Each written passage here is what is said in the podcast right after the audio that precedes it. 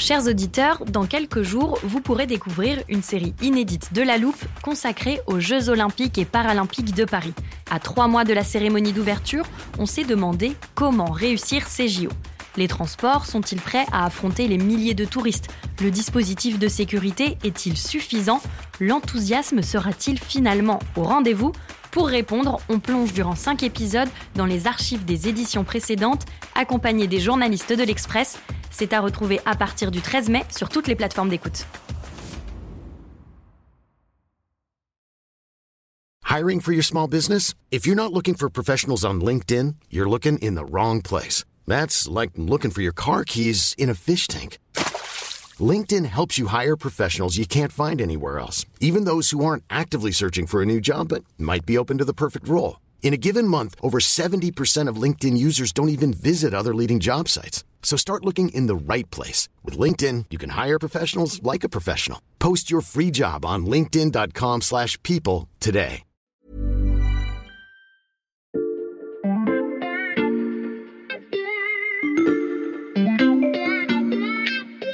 Salut, c'est Xavier Yvon. Nous sommes le lundi 12 septembre 2022. Bienvenue dans La Loupe, le podcast quotidien de l'Express. Allez, venez, on va écouter l'info de plus près.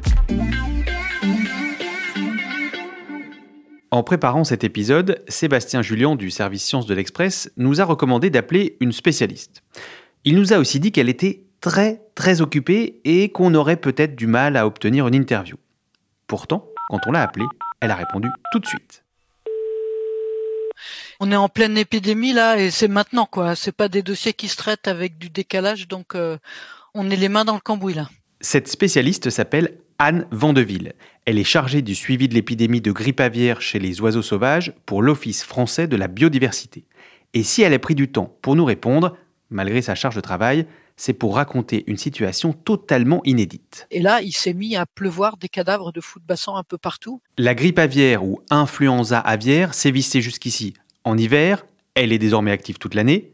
Les foyers se trouvaient principalement dans les élevages les oiseaux sauvages tombent désormais du ciel par dizaines. Est-ce que ça veut dire que le virus est hors de contrôle, voire qu'il faut s'inquiéter de sa transmission à l'homme? C'est la question que l'on passe à la loupe aujourd'hui.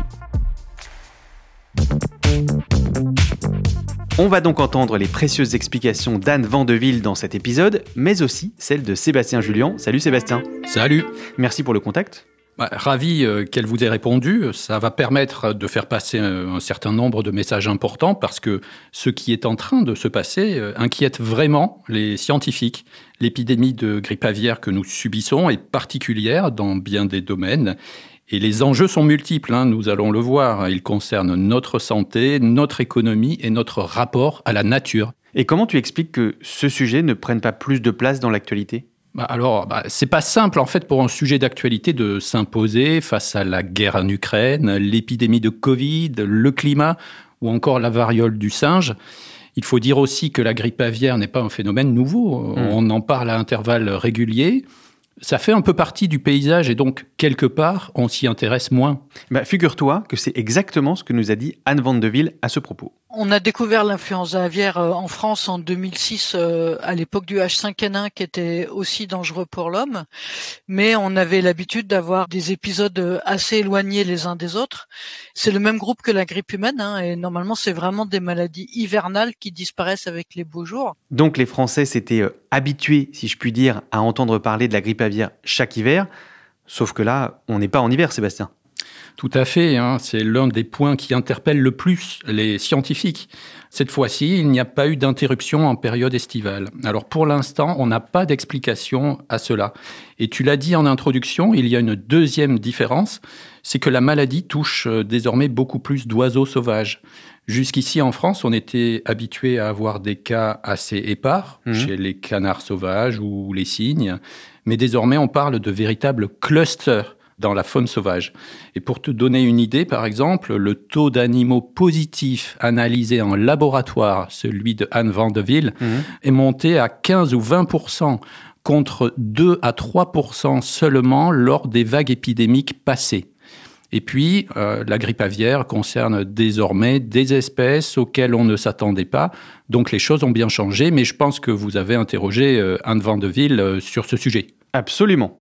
Quelle n'a pas été notre surprise euh, à partir du mois de mai de voir émerger de nouveaux phénomènes épidémiologiques. Donc, on a eu d'un côté euh, une atteinte sur la population de vautours en France, qui sont pas des oiseaux qu'on aurait imaginé euh, être concernés par cette maladie. Et puis, en même temps, a commencé une vraie épidémie sur les goélands qui sont mis à mourir par centaines euh, sur certains secteurs. Hein, et ça s'est répandu petit à petit sur tous les départements, d'abord de la Manche et de la mer du Nord, jusqu'à arriver à la pointe bretonne. Hein, et puis ensuite, ça a descendu euh, petit à petit aussi sur l'Atlantique. Donc, euh, on en est maintenant à la Gironde. Quoi. Et puis, ça s'est mis à toucher des espèces comme les fous de bassin, qui sont une espèce qu'on n'attendait pas. C'est des espèces euh, de haute mer. D'habitude, on cohabite très peu avec les fous de bassin. Hein. On les voit vaguement quand on regarde vers le large, mais on les voit pas à terre. Et depuis, malheureusement, ça ne se calme pas. Donc encore aujourd'hui, euh, on nous raconte des histoires euh, sordides de, dizaines de cadavres euh, dans plusieurs secteurs. Des histoires sordides qui touchent donc plusieurs espèces sauvages jusque-là épargnées. Qu'est-ce que ça change concrètement, Sébastien? La réponse est très simple. L'apparition de clusters dans la faune sauvage mmh. fait peser un risque que nous ne maîtrisons pas il est impossible, tu le comprends bien, de stopper la migration de certaines espèces. Hmm. Et d'ailleurs, ce n'est pas souhaitable. Il vaut mieux se réjouir de voir les animaux sauvages continuer leur migration en dépit de toutes les perturbations liées aux activités de l'homme. Mais on comprend bien que si l'épidémie concerne de nouvelles espèces et que les contaminations deviennent plus nombreuses, eh bien nous aurons plus de mal à gérer la situation. L'enjeu n'est donc pas uniquement celui de la biodiversité, euh, alors mmh. certes, on a vu des espèces protégées particulièrement touchées. Par exemple, 50% des fous de bassin seraient morts depuis le printemps, mmh. c'est énorme. Mais au-delà de cette regrettable hécatombe, il va falloir trouver des solutions pour restreindre la propagation de l'épidémie.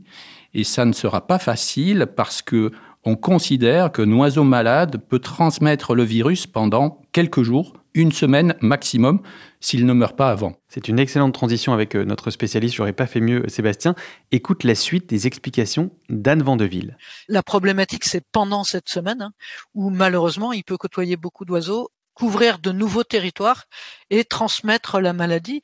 Toutes les grandes vagues épidémiques ont vraiment suivi le rythme des oiseaux migrateurs. Le berceau historique euh, des virus influenza, c'est l'Extrême-Orient. Il n'y a pas d'oiseaux qui transhument directement d'Extrême-Orient jusqu'à chez nous. Ça se passe par des intermédiaires il y a plusieurs étapes et il y a des changements. Le virus change d'oiseau, en fait, il change de cheval, hein, c'est comme le Pony Express. Il trouve un oiseau au départ et puis il le tue en général, il en trouve un autre pour aller plus loin et de fil en aiguille, euh, il arrive jusqu'à nos territoires à partir de l'extrême-orient et d'habitude, d'autres oiseaux faisaient le circuit inverse vers l'Amérique et donc on avait des épidémies qui parfois partaient vers l'ouest et parfois partaient vers l'est. Et si Anne Vandeville dit euh, d'habitude, c'est parce que ces cartes-là ont aussi été rebattues ces derniers mois, Sébastien. Oui, les comportements de migration surprennent un peu les experts. Ils étaient habitués à avoir deux épidémies indépendantes de part et d'autre de l'Atlantique. Mmh. Mais là, on sait, grâce à des analyses de laboratoire, que les animaux de chez nous ont amené le virus en Amérique et donc contaminé l'Amérique du Nord. Mmh. Et donc, on se retrouve avec la même souche sur plusieurs continents au même moment. Les chercheurs sont perplexes. C'est très rare, disent-ils, que des oiseaux traversent ainsi l'Atlantique. Donc là encore, les scientifiques n'ont pas toutes les explications. On a bien compris les enjeux de cette explosion de l'épidémie chez les oiseaux sauvages, Sébastien.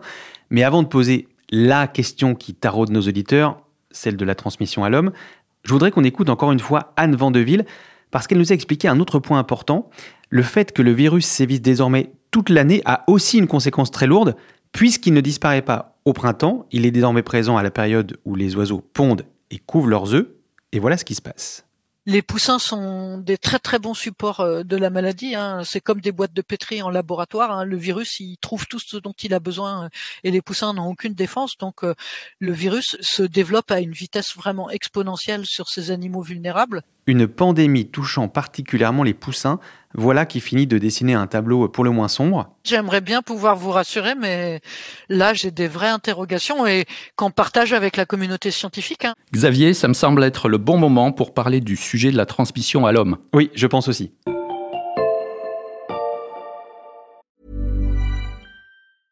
Hiring for your small business? If you're not looking for professionals on LinkedIn, you're looking in the wrong place. That's like looking for your car keys in a fish tank. LinkedIn helps you hire professionals you can't find anywhere else, even those who aren't actively searching for a new job but might be open to the perfect role. In a given month, over 70% of LinkedIn users don't even visit other leading job sites. So start looking in the right place. With LinkedIn, you can hire professionals like a professional. Post your free job on linkedin.com slash people today.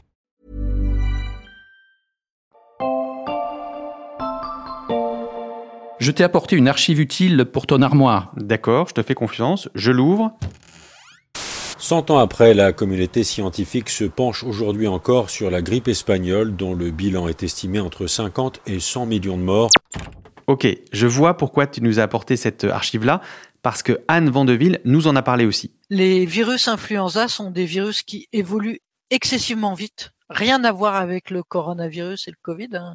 Ils évoluent beaucoup beaucoup plus vite et surtout ils font ce qu'on appelle des recombinaisons, c'est-à-dire à chaque fois que deux virus influenza se croisent, ils échangent systématiquement une partie de matériel génétique.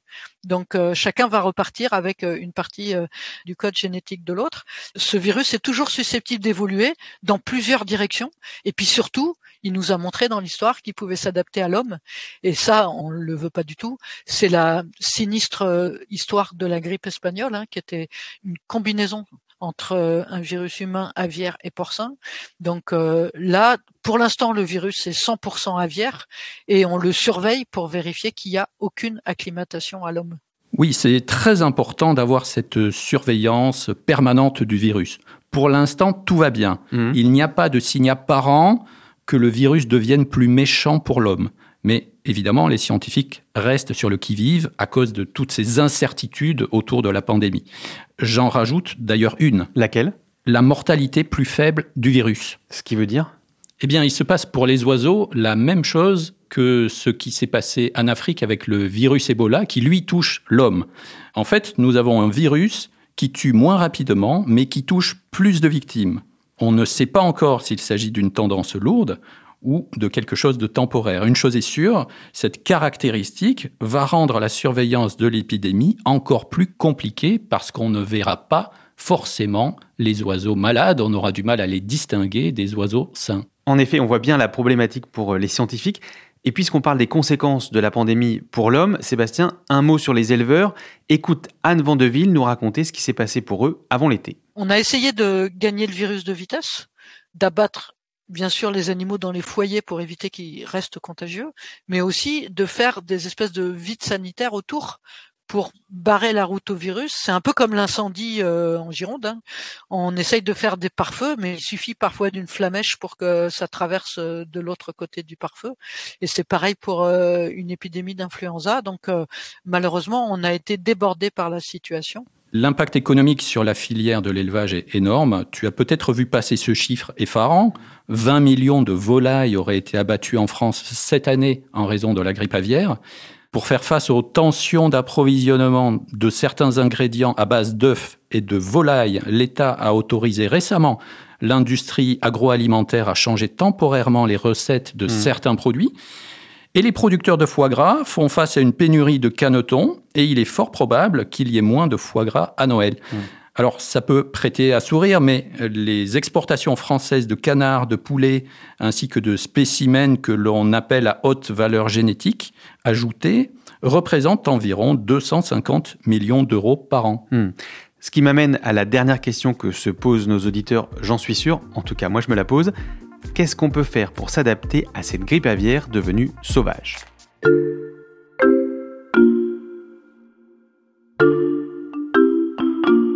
J'ai une réponse pour toi, Xavier, le vaccin. Tu m'as prévenu avant l'enregistrement, donc je suis pas surpris.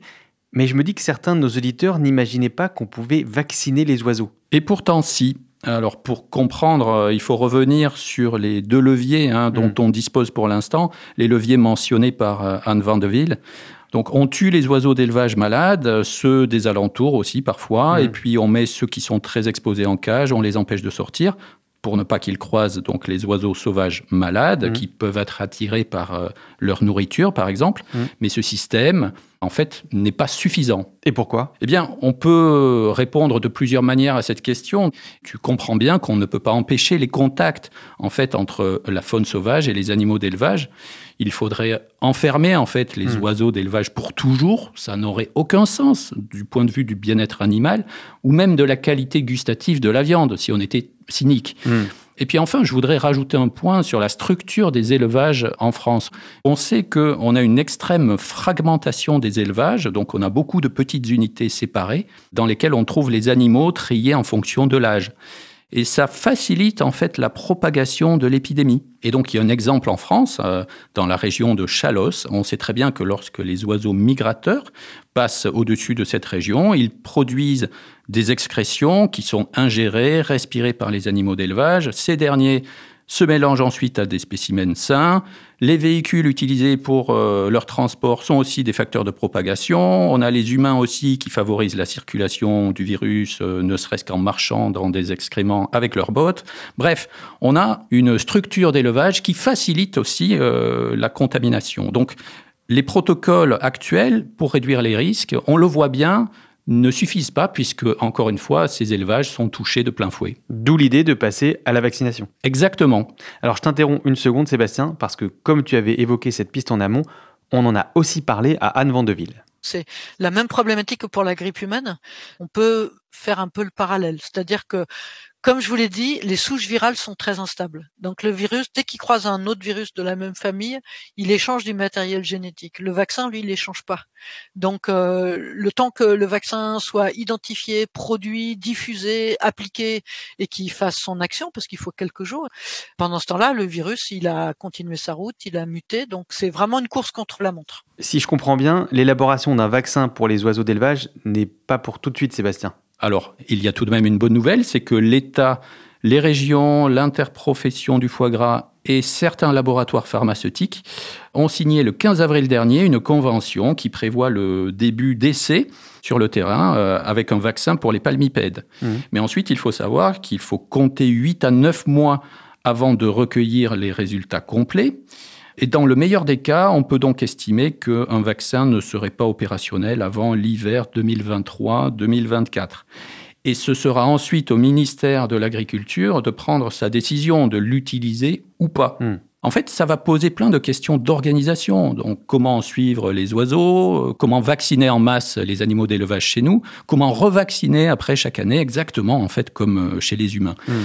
Nous savons déjà en plus que les vaccins ne supprimeront pas complètement la circulation virale. Ils vont la diminuer grandement, mais pas totalement la supprimer. Mais encore une fois, il n'y a pas vraiment d'autre solution pour nos animaux d'élevage. En attendant euh, la vaccination, on a demandé à Anne Vandeville si d'autres mesures étaient mises en place pour euh, limiter les dégâts de l'épidémie, et elle nous a donné un exemple. Écoute. Il y a un objectif qui est de soustraire ces cadavres à la nature. Alors, ce qu'il ne faut pas faire en temps normal, hein, les cadavres font partie du cycle naturel et on perturberait complètement le cycle de la vie si on ramassait tous les cadavres de la nature. Mais en cas de maladie, évidemment, c'est un peu particulier. Et là, euh, en tant que réservoir de virus, il y a vraiment euh, une dynamique alors nationale en France pour ramasser ces cadavres. Donc il y a des actions qui sont mises en place partout. Hein, pour que ces cadavres aillent à l'écarissage ou éventuellement soient euh, enterrés avec de la chaux, mais en tout cas ne soient plus laissés à disposition des prédateurs et notamment des oiseaux prédateurs qui eux-mêmes euh, vont pouvoir se contaminer et contaminer d'autres oiseaux. Mais voilà, donc on est toujours en train de peser le pour et le contre, de intervenir au risque de perturber le cycle naturel ou faciliter la nature au risque parfois de la déséquilibrer. Limiter les dégâts donc, mais risquer de perturber la nature. On a compris à quel point les enjeux de cette nouvelle grippe aviaire étaient complexes. Merci beaucoup Sébastien. Merci. Sébastien Julien du service Sciences de l'Express. Je rappelle à nos auditeurs qu'ils peuvent te lire sur l'express.fr pour la modique somme de 99 centimes pour 3 mois en ce moment. Quant à la loupe, c'est gratuit. Un nouvel épisode chaque matin dès 6h sur toutes vos plateformes d'écoute. Pour ne pas rater les prochains, le mieux c'est de vous abonner. Vous pouvez aussi nous laisser des commentaires, nous mettre des étoiles si ça vous plaît et nous écrire à la loupe at l'express.fr. Et je vous rappelle que notre équipe vous propose aussi une newsletter spécialement concoctée pour vous chaque week-end Un lien pour vous abonner est dans la description de ce podcast. Cet épisode a été écrit par Margot Lanuzel, monté par Ambre Rosala et réalisé par Jules Cro. Retrouvez-nous demain pour passer un nouveau sujet à la loupe.